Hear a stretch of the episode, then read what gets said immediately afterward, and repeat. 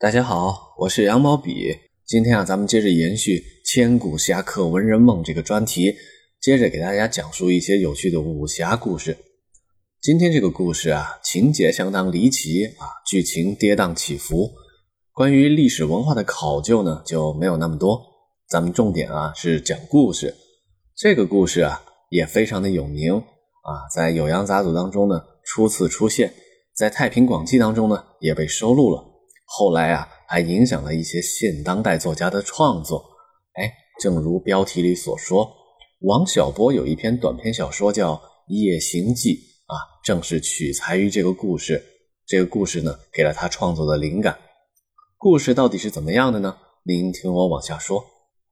在建中初年，有个叫韦生的读书人举家搬迁去汝州，在中途呢，他遇到了一位老和尚。两人并辔前行，并驾齐驱，聊得呀非常的投机。和尚的仙风道骨啊，给他留下了深刻的印象。这时候啊，太阳快要落山了，老和尚就指着道路跟魏生说：“此数里是贫道难惹，郎君岂不能左顾乎？”哎，意思就是说呀，我住的地方呢就在几里之外。读书人，您能不能驱驾前往到寒舍一叙呢？这个尾生呢，就答应了，啊，跟自己的妻儿老小说：“哎，你们先走，我跟老和尚呢，在后边再聊一聊。”老和尚也吩咐他的随行的这些人啊：“你们先带着郎君的家眷，哎，下去安排好，我跟郎君在后边慢慢走，慢慢聊。”两人走了大概十余里，还没走到，尾生就问：“怎么回事啊？怎么还没到啊？不是说只有几里路那么远吗？”和尚啊，就指着一处林烟说：“就是那儿啊。”两人又往前行。这时候啊，太阳已经落山了。尾生就怀疑，这个老和尚啊，该不会是强盗吧？尾生也不是个普通的读书人啊，他擅长弹射，于是悄悄从靴子里取出了弹弓，然后在怀里呢，还装了十余枚铜丸。哎，这是他的子弹。悄悄把武器准备好了之后，尾生才责问这位和尚：“弟子搬家呀，是有个日程的。刚才呢，贪图上人的那些好言论啊，那些轻论，所以才勉强答应了您的邀请。如今咱们走了二十里，都还没走到，这是为何呢？”和尚呢，没多说话，只说：“再走。”于是啊，和尚抢先走在前方，大约离着尾生有个。百来步远，尾生啊，这时候知道和尚一定是个盗贼，于是从身后就掏出自己的弹弓去弹射这位和尚，正中和尚的脑袋。奇怪的事发生了，和尚像是没有察觉一样，尾生就再射，连射了五枚，都打中了和尚的脑袋。这个时候啊，和尚才摸了摸他被弹中的后脑勺。转过来，缓缓的跟尾生说：“郎君切莫恶作剧呀！”尾生这才知道呀，和尚的武艺那可是啊远高于自己，他无可奈何，索性啊也就不再谈了，硬着头皮跟着他往前走吧。尾生就跟着这位老和尚啊，来到了一处庄园。和尚走到门口，有几十个人举着火把前来迎接，场面啊。就跟山大王回到自己巢穴是一模一样。和尚请尾生坐在大厅当中，招呼他说：“郎君不要担心。”他再把左右仆从吩咐过来，说：“夫人的住处都是按照我说的那样安排的吗？”哎，旁边人回答说：“是。”老和尚啊，又对尾生说：“郎君啊，请去安慰一下您的家人，再回到这里来。”尾生也没办法呀。只能依言行事，他就见到了自己的妻儿老小在另一个住处，衣用具呢都非常的齐备，一家人啊是相对痛哭，误入了盗贼的巢穴当中。尾生呢回到厅堂去见和尚，和尚直接上前牵住了尾生的手，跟他说：“贫僧啊，的确是个强盗，也本来确实是不怀好意。”希望呢抢劫您一家人，但是没想到呀，郎君您的武艺竟然如此高强，您射的那五枚弹珠啊，太厉害了！如果不是我，没有人能抵挡得了啊！我的那些手下呀，遇上您估计都一命呜呼了。现在呢，我遇到了您这么一个好朋友，我也再没有其他想法，我不再想对您有什么歹意了。希望啊，郎君也不要再有疑心。哎，您看啊，刚才您打中我的弹丸都在这儿呢。和尚举起手摸摸自己的后脑勺，五枚弹丸呢都掉到了地上。尾生才知道啊。原来刚才都打中了老和尚，只是老和尚用后脑勺的肉啊，把弹丸一一夹住，他才没有受伤。这个时候啊，想起了两本书上的说的话啊，列子说的“受鞭打而没有伤痕”，孟子说的“啊，针刺只是当挠痒痒”，也不过就是老和尚这样高超的武艺吧。老和尚就摆下宴席款待尾生啊，有蒸牛犊。牛犊上还插着十多把刀子，四周呢摆满了菜饼，场面啊非常的豪爽。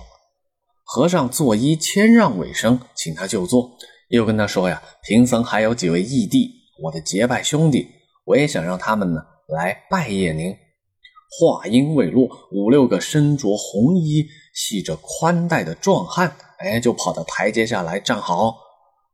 和尚招呼着自己的小弟，哎，跟他们说。过来见过郎君。如果是你们几个先前遇到了郎君，早就粉身碎骨了。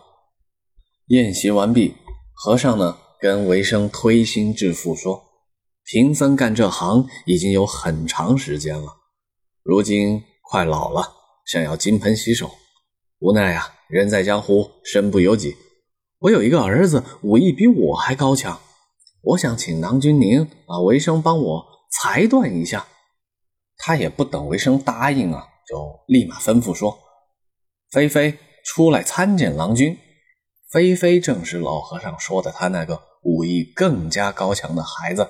这个菲菲呢，年方十六七岁，身着长袖绿衣，皮肤是光滑细腻。老和尚他的老父亲说：“你到后院去等着郎君。”菲菲呢，哎，依言行事。和尚这个时候啊，给了尾生一柄剑和五颗弹珠，跟他说：“请郎君啊，用尽全副武艺，你帮我杀了他，不要让我的儿子成为我金盆洗手的拖累。”于是他带着尾生进入了一间堂屋当中，反锁住门。尾生在堂内发现啊，屋子的四角都点着明灯。菲菲呢，站在堂中，拿着一根短马鞭。维生啊，会也不多话，直接拉弓发弹，心想啊，这么近的距离，那是必中无疑。结果弹丸一发射，菲菲举起马鞭，一一将弹珠敲落。转瞬之间呢，菲菲还跃上了房梁，沿着墙壁凌空游走，身形清洁啊，有如猿猴。他的轻功是相当了得。五枚弹丸很快就打光了。韦生还没有打中菲菲的衣角，他还有一把剑啊！韦生就挥剑追赶，菲菲呢忽前忽后，斗弄躲闪，距离维生的身体呢也就不到一尺那么远。维生举起宝剑啊，把他的鞭子削成了几节，却还是没有办法伤到菲菲的一丝一毫。两人呢在堂内就无可奈何的这么对视。过了很久之后啊，和尚过来查看，他把门锁打开，问这位维生：“您帮老僧除害了吗？”维生就把刚才的情形啊一一告诉了老和尚。我实在是拿他没有办法。老和尚是怅然若失啊，看着菲菲说：“郎君已经验证了，你现在是个真正的强盗。谁知道以后的事情又会怎么发展呢？”我是拿你这个孩子已经没办法了，索性啊，也就放弃了这个念头。整晚，老和尚跟维生都在谈论那些弓箭啊、剑法呀之类的事情，直到了天明。和尚把尾生一家送到路口，还赠予他一百匹宝绢啊。两人是洒泪分别。讲到这儿呢，故事就讲完了。酉阳杂俎记述了这个情节非常曲折的故事。太平广记在记录这个故事的时候呢，题目就直接叫《僧侠》，哎，主角就是讲这个性格色彩非常鲜明的这位老和尚。这个老和尚的形象啊，确实非常好玩。一开始啊，他是一个世外高人、谈吐不凡的形象，后来呢，展现了自己高超的武艺。韦生怀疑他是个强盗，他也确实是个强盗。当两人袒露真相之后呢，老和尚说自己是个希望金盆洗手的强盗。人在江湖，身不由己，想要金盆洗手啊，却一直很难下定决心。这次啊，终于遇到了这么维生这样一位武艺高超的点子扎手的对象啊，总算呢帮他下定决心，彻底金盆洗手。奈何自己还有一个武艺更高强的儿子，然后引出了菲菲这个角色啊。菲菲的轻功那更是一绝，连维生也拿他没有办法。整个故事啊，跌宕起伏，一波三折啊，非常的有趣。这个故事是怎么启发王小波写作《夜行记》的呢？哎，大家有空啊，可以去翻阅一下《夜行记》，是王小波早年的一篇短篇小说。全文不长，也就万八千字啊。王小波的故事里啊，讲的就是一个擅长弹弹丸的书生跟一个武艺高强的老和尚之间的典故。听众朋友们有空啊，可以自己再下去翻阅延展。好了，今天的故事呢就讲到这里。我是羊毛笔，咱们下集再见，拜拜。